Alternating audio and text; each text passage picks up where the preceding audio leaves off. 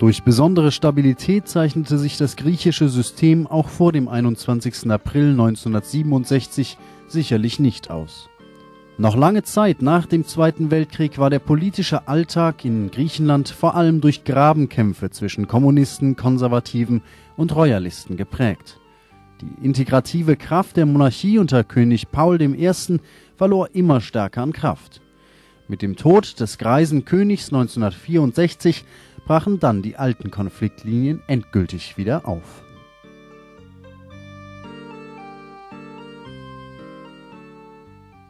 Als dann auch noch 1964 die konservative Regierungspartei die Wahlen gegen die eher linke Zentrumspartei verlor, spitzte sich die politische Lage in Griechenland immer weiter zu.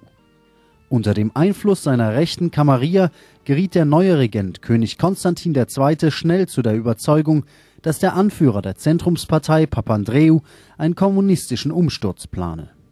In Zeiten des Baus der Berliner Mauer und der Kuba-Krise fanden solche Sorgen auch internationale Aufmerksamkeit. Denn eins stand für den Westen und die konservativen Kräfte Griechenlands felsenfest. Nichts könnte schlimmer sein, als Griechenland an die kommunistische Sowjetunion zu verlieren. Der Streit zwischen Regierungschef Papandreou und König Konstantin II. eskalierte so weit, dass Papandreou mit dem Rücktritt und Neuwahlen drohte. Um demokratische Neuwahlen zu verhindern, beriefen Griechenlands Royalisten eine neue königstreue Regierung. Nach wie vor waren Griechenlands Probleme damit aber nicht vom Tisch.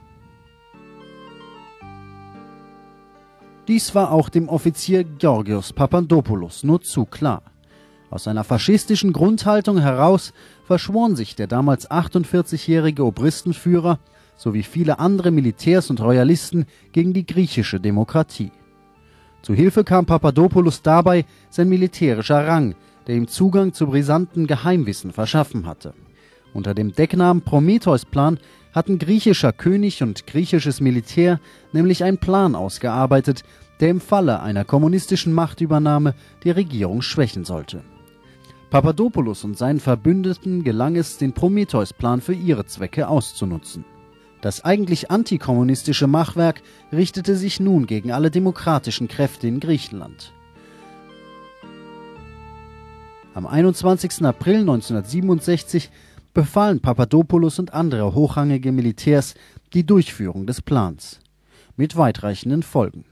Bis zum Abend des 21. April 1967 hatte das Militär bereits über 10.000 Gewerkschafter, Kommunisten, ehemalige Partisanen, aber auch andere demokratische Griechen verhaften und einsperren lassen. Über Radio und Aushänge warnte die Militärjunta die Bevölkerung vor Gegenwehr.